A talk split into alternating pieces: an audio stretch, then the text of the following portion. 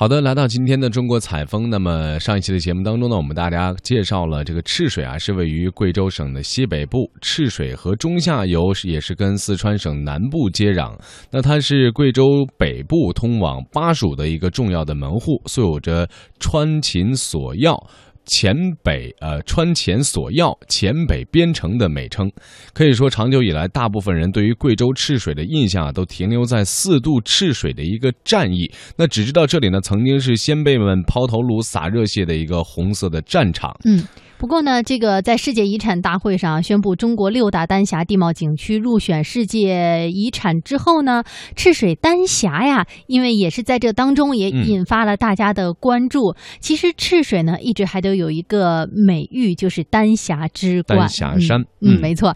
那如果呢，你踏足到这片土地啊，就会真切的感受到它非常独特的魅力。这里有灵秀的山水，还有丰富的植被，古老的小镇，淳朴的民风，可以说行。行走在赤水呢，你会得到一片呃心内心的这种静谧啊，呃，会不自觉的就沉醉其中的。哎，沉醉其中，除了有美景之外啊，赤水啊还是一个被称为竹子之乡的城市。那么全国十大的竹乡，可以说呢，赤水面积是。居于第二位，人均是居于第位第一位的。所以说呢，赤水产竹子的这个产值也是很，它的这个地方的产值很大一部分是来源于竹子。那么接下来我们通过一段音响了解一下。眼下谁都不曾想到，当年砍伐下来帮助红军渡江使用的竹子，已经成为了赤水百姓致富的一条新途径。前些年，为了响应中央退耕还林、保护水土资源的政策，当地很多的民众把自家的耕地变为了一片片竹林。多年过后，现在这里俨然成为了中国最大的竹林之一，用竹海来形容一点儿也不为过。一个竹子的。因为我们呢是要打造咱们的中国第一竹乡，我们现在一句口号叫“生态立市”，我们是个原生态的地方，竹业强势，旅游兴市，我们以竹产业和旅游业为主。那么我们在不断的引进品种，乾隆年间带来的只是楠竹，就是毛竹，而现在的话呢，我们有两百多种品种的竹子还在不断的引进，而现在我们的村民的主要收入来源于竹子。就是咱们杂竹类的竹子，这是经济型的竹材。我们还在不断的给它引进不同的品种，让这种品种的话呢，一个是生长期比较快，然后呢比较壮大，这样的话呢，对村民来说，他的收入呢更高一些。我们现在现有的竹林面积呢一百二十五万亩，那我们现在的目标是在一百三十万亩以上。现在赤水漫山遍野的竹子，在以前可不是这样的。清朝乾隆年以前。赤水连一棵竹子都看不到，那这竹子是从何而来，又有着怎样的传奇呢？这其中还有这样一段故事。因为乾隆年间的时候呢，这个小伙子叫做李礼泰，因为他是属于福建上杭的，因为那个时候呢，他家里面呢比较贫穷，就来到了咱们胡氏后朝一户周姓人家来学种蓝靛，蓝靛呢就是一种颜料。就我们现在说的一种颜料，就特别是我们贵州的这个扎染用的一种颜料。那么学种蓝靛之后呢，这户人家觉得这小伙子啊很勤劳善良，就招他做了上门女婿。他呢带着自己的新媳妇回去探亲，就从福建上杭自家带了四棵小竹苗过来。包括现在我们栽种竹子都是用竹苗，也就和树苗是一样的，带有一部分的根。那么长度呢，大约是在一米。或者是在八十公分左右，这样呢栽种到地底下去。那么从乾隆年间到现在，我们就成了全国十大竹乡的其中一位。那么当然，我刚才说到了一个呢，我们在引进不同不同的品种，所以我们现在呢主要分为两个大的类别，一个是兰竹，一个就是杂竹。我们现有的竹子的这个品种的话呢，有四十属，两百多种品种，在全世界呢。这个品种的话呢，有一千二百二十五种。那在我们整个这个全世界的分布当中呢，主要的竹林分布在亚洲，还有拉丁美洲和非洲。我们中国占了全世界竹林面积的百分之三十。我们中国是个真正的竹产大国，在全国来说，我们只能说是人均占的这个面积是最大的。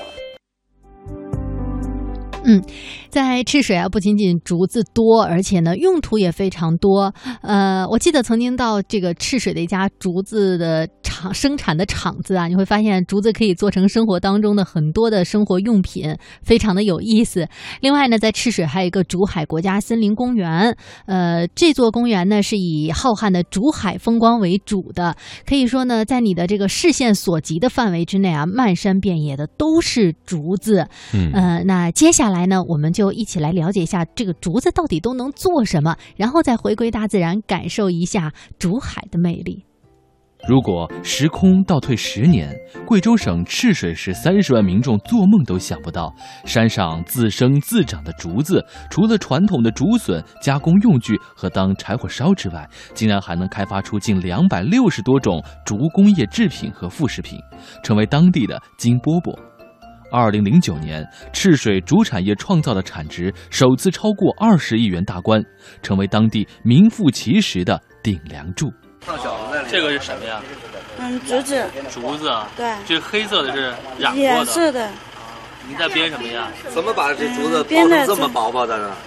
嗯，用刀切，切了之后用手撕，手撕的，手撕的。对然后再染色，对，是在编什么呢？嗯，编这幅是《兰亭序》，哦，兰亭序。对，《兰亭序》，你看这下面就是编出来的图，向我们介绍的正是赤水当地一位普通的民间手工艺者，名叫杨艺花。他从事的是竹编画工艺，在当地可谓是小有名气。靠着这门母亲传给他的技艺，日子过得是相当优越。你你这个你学了多久啊，才能这样自己编出来？这样自己编出来学半年就可以，一般的产品可以编出来，精细的可能要一年多两年。那你为什么有兴趣学这个东西呢？现在全手工的都比较好吧，因为现在的市场比较好，比那些机械的要好一些。主要工作的收入能达到多少？每个月几千块吧。几千块。四五千嘛，嗯，差不多。差不多四五千。那这个门面房是你租的还是你自己我们自己的。自己挣的，自己盖的，然后挣钱盖的。嗯，这是我妈妈盖的。啊。嗯。像你们有这样的手艺的，这里人人多不多？嗯，多。有现在学的有几十个，不过编的只有十多个。给我们编了，给我们拿来，这种可以带回家编的，用全手工的，把图纸带回家就可以编了。用竹子到处都有。用什么竹子编的？嗯，瓷竹。嗯，是经过处理的，可以。如果不用水泡的话，不放在潮湿的地方的话，可以放个几十百把年都没有问题。你们这里通常都是旅客过来自己买的，还是直接订嗯，网上订购，还有可以，嗯，提前知道我们电话资料报给他，可以打电话来订做。还有客根据客人喜欢的图案，可以跟我们订做，但必须是板货跟线条形式的。在赤水当地，关于竹子的工业产品还有很多，销路也相当广。当地有很多的竹加工企业，生产的产品涵盖了方方面面。它这竹子做的东西很多啊。对，很多的品种。那是不是我们日常家居生活当中的基本上大多数的东西都可以用？都可以用竹竹子做？蒸包子、蒸。我们以前家里面用的没那么没那么好，用的就是用圆竹来做的，睡的床，坐的凳子，然后呢，我们的桌子，包括我们的书架、衣柜，都是用圆竹，就一根根的竹子这样来做成的。它和木头的有什么不一样？竹子的话呢，因为你如果是防潮防的不太好的话呢，它会长虫，会发毛。木头的话呢，它要做的这个工艺要好一些，但但现在的这个竹子家具呢，做的工艺也非常好了。这个拿到北方去不会干？不会不会不会，现在的工艺非常好，包括那竹地板，以前说那个地板不能用高跟鞋踩是吧？对，现在完全没问题，一点问题没有。一点问题没有。竹子现在这基本上一根竹子利用率还是挺高的。我们基本上是全部利用。那咱们这个就是销售出去之后的市场的反应怎么样？呃，目前来讲呢，还是有大部分是喜欢，但是还有绝大部分则停留在一种还在喜欢相对喜欢木的东木，西，尤其像一些实木、楠木、对对对木之类的。对。那将来有没有想过怎么推广或者改变一些方式呢？竹子产品本身它就是一个塑身林，环保意识越越来越强的时候啊，我相信这个消费者会越来越多。坐上舒服吗？很舒服，很凉快啊！别别摇。现在，在赤水红色的土地上，竹子给当地的人们带来了绿色的希望。当地人还将大片大片的竹林开发成了成片的旅游目的地。一个在建它的基础设施，我们现在道路，一个从遵义到赤水的高速公路，一个从泸州到赤水的高速公路，三年以内都会通。嗯，竹海这里专门有一个出口，嗯，到这儿。另外一个呢，就是还要增加咱们的宣传力度，还有呢，景区的开发力度。以前来留不住游客，看一会儿，走了，咱们就走了。现在的话，里面修了一个人工湖——竹海湖，可以在竹海湖里面荡舟，嗯，非常的漂亮。广泛使用的竹制品可能随时会出现在你的生活中。美丽的竹海景观，也许你曾身临其境，也许你曾在影视作品中领略过它的风采。但是，竹子生长的环境和过程，你知道吗？那就不妨来赤水吧，因为每天你几乎都能看到竹子的生长过程，听到竹子生长的声音。你看，这个就是今年刚长起来的啊，发白颜色的。哎，对，是今年刚长起来的。它呢，要穿过它旁边的竹子，它比旁边的竹子要高一点，它才能够争取更好的阳光。最高的竹子有多高？啊，现在把它最长的竹子的十多米吧，对。它实际上呢，就几个月的时间，它就已经长成了。哎，还有呢，咱们看到的竹子，有的细有的粗啊。那么竹笋发起来多大，它竹子就是多粗，它不会再长粗，只会长高。哎，竹笋多大，它就是多大。也就是说，其实这个竹子一年就能长到差不多成年竹子这么高，只不过它以后再长，就是长里边的骨这个密度。对，密度，对，纤维密度，它要长得那么硬才可以使用，就要攒三年的时间才能够成材。三到五年再慢慢的建伐，这样子下来的。我们这里的竹子啊，它最大的一棵竹王直径接近三十个厘米，但是我们现在看不到，也是一样的，竹子的成都是一样的，一年成型，三年成材，三到五年是个建伐期。那是因为它营养好还是什么？它怎么能长得三？是，就是因为它那一块儿的营养特别好。你看我们今年的竹子都长得非常的大，如果像这一块我们不砍它。竹子长出来反而很小，为什么呢？就因为它竞争这个营养啊，竞争一块蛋糕就这么大，对，谁来分一一个人分就全吃。对呀，这竹子吧是空心还是实心的？竹子都是空心的。哦，还真是。我们因为这竹海了，然后我们当地呢有一个进入今年的就是咱们第九届农运会的一个，以前是表演项目，今年正式的进入了。它的这个竞赛的项目叫独竹漂，是咱们当地的非物质文化遗产。嗯，独竹漂就是一根竹子放在水上面，一个人就踩在上面，划来划去，然后他还可以编队形，可以从这根竹子跳到另外一根竹子。竹子是圆的，站起来都不容易。它那么平衡的吗？不用，就是这一根竹子嘛，它可以站在上头。对，这个竹子，它就站在这个上面，这样滑来滑去，然后可以从这个，然后再跳过来这根。科妮所说的独竹漂，是生活在赤水河畔的人们从长年累月的生产劳动中锻炼出来的，历经上千年的传承发展演变而成的一种原生态的活动。它最早是居住在赤水河两岸的人们为了解决交通出行问题而发明的。赤水河畔的楠竹是最好的独竹漂工具，不仅粗细均匀，而且承重量大，一根竹子可以承重一百二十斤左右，最多可承重一百五十斤。这就是独竹漂运动产生于赤水流域并流传兴盛至今的一个重要因素。有人说它是水上芭蕾。有人说它是一苇渡江，现在这个被誉为中华一绝、世界独有的水上表演项目——独竹漂，普遍赢得了中外游客的交口称赞。下一次等您到了赤水的时候，不妨也站立在一根竹子上，手拿一根小竹竿，在赤水河上滑行一下，感受一下水上漂到底是什么滋味呢？我们说这个竹子啊，它这个成材的话呢，它有几句，我们当地人说的是这样：一年栽竹，两年发笋，三年成林，四年成荫，五年卖竹养活人。就说的就这个兰竹，就这样一句，就可以把五年就可以。哎，它就三到五年是个间伐期嘛，嗯，就可以把它砍下来卖了，就可以养活人了。嗯，青青的翠竹不仅给赤水带来了巨大的经济回馈，生态效益和社会效益同样彰显。根据监测，好的生态每年使赤水河带走的泥沙减少了四百万吨，单位负氧离子含量超过了三万，市区空气优良率在贵州全省率先达到百分之一百。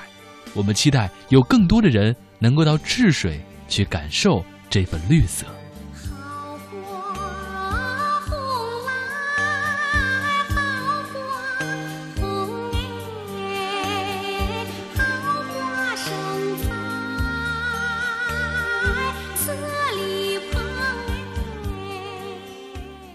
当地时间八月一号，中国丹霞在巴西利亚举行的第三十四届世界八月二日五点零四分。联合国世界遗产委员会在巴西举行的第三十四届世界遗产大会上，一致同意了包括贵州赤水在内的六处共同申报的中国丹霞列入到世界遗产名录，这也成为我国第八个世界自然遗产项目。如果说长征中四渡赤水让这座城市烙上了红色之城的印记，那么丹霞申遗的成功给了这座城市未来的希望。赤红色的丹霞地貌是我国南方红色岩系发育的一种特殊地貌，当地古时曾沉积着厚厚的红色地层，当红色砂岩经长期风化剥离和流水侵蚀，岩层沿垂直节理方向发育，红层便被割成一片片红色孤立的山和陡峭的奇岩怪石，形成我们如今看到的丹霞地貌。赤水丹霞核心面积二百七十三点六四平方公里，缓冲区四百四十八点一四平方公里，总面积七百二十一点七八平方公里，是中国丹霞项目中面积最大的丹霞景观。赤水丹霞不同于国内的其他地方，属于青年早期的丹霞，也是丹霞最美的阶段。赤水丹霞不只是单一的丹霞地貌。赤水的丹霞结合了瀑布、湿地、翠林等其他大自然的美景，森林覆盖率超过了百分之九十，被称为“绿色丹霞”。赤水，这座红色之城正在焕发着勃勃生机。今天，当人们矗立在赤水河两岸，依然能够回想起那段曾经的峥嵘岁月。但同时看到更多的是这座山城点滴之间的变化。赤水市委书记魏荣坤为我们描述了未来赤水的美好蓝图。外界知道赤水可能是从四渡赤水开始，但实际上赤水在贵州、在西部、在我们全国乃至世界上，它有很多值得我们去关注的地方。一个赤水很红。首先，它是从自然这个角度，我们属于世界自然遗产，也就是丹霞地貌。去年在巴西召开的第三十四届自然遗产大会上，被评为世界自然遗产地。同时呢，它也是呃最绿的地方。我们有百分之七十六的森林覆盖率，我们的空气环境的质量是百分之百的优良。这在中国的西部地区是唯一实现这个目标的城市。嗯，第三，赤水最美，我们曾经被评为中国最美丽的地方。我们整个赤水它就是一个国家级的风景区，旅游资源非常丰富。我们这些年记住国家退耕还林的这个好政策，从零一年开始到现在，我们退耕造竹七十万亩，然后这个竹子它具有生态效益。社会效益和经济效益。当时我们在推耕造竹的时候，就想到一个要保护生态，建设好生态，要保护长江，为我们的母亲河做出我们的贡献。同时呢，要跟农民找到一条增收致富的路子。所以我们在选择这个推耕还林的这个林种的时候，我们就选择了推耕造竹。所以我们这将近十年的时间，我们造了七十万亩竹子，农民人均拥有的竹子已经达到了六亩以上。这样的话，农民就靠竹子，征收都在三千块钱以上。我们去年整个游客，因为申报世界自然遗产取得成功，全年的游客总数达到了一百七十万人次。那么从去年下半年以来，我们加大了对外宣传的力度，加大了对这个旅游基础设施建设的力度，也加大了对这个旅游配套设施完善的这样一个力度。现在我们有。接近十家四星级、五星级的酒店已经陆续的开工建设。我们的规划是到“十二五”末的时候，游客人数要超过一千万。我们的这个旅游总收入从现在的不到二十个亿，要达到一百个亿。我们也欢迎国内外省内外的朋友经常到赤水来看一看来走一走来欣赏这里的这个美景美食。夜半三更哟漫天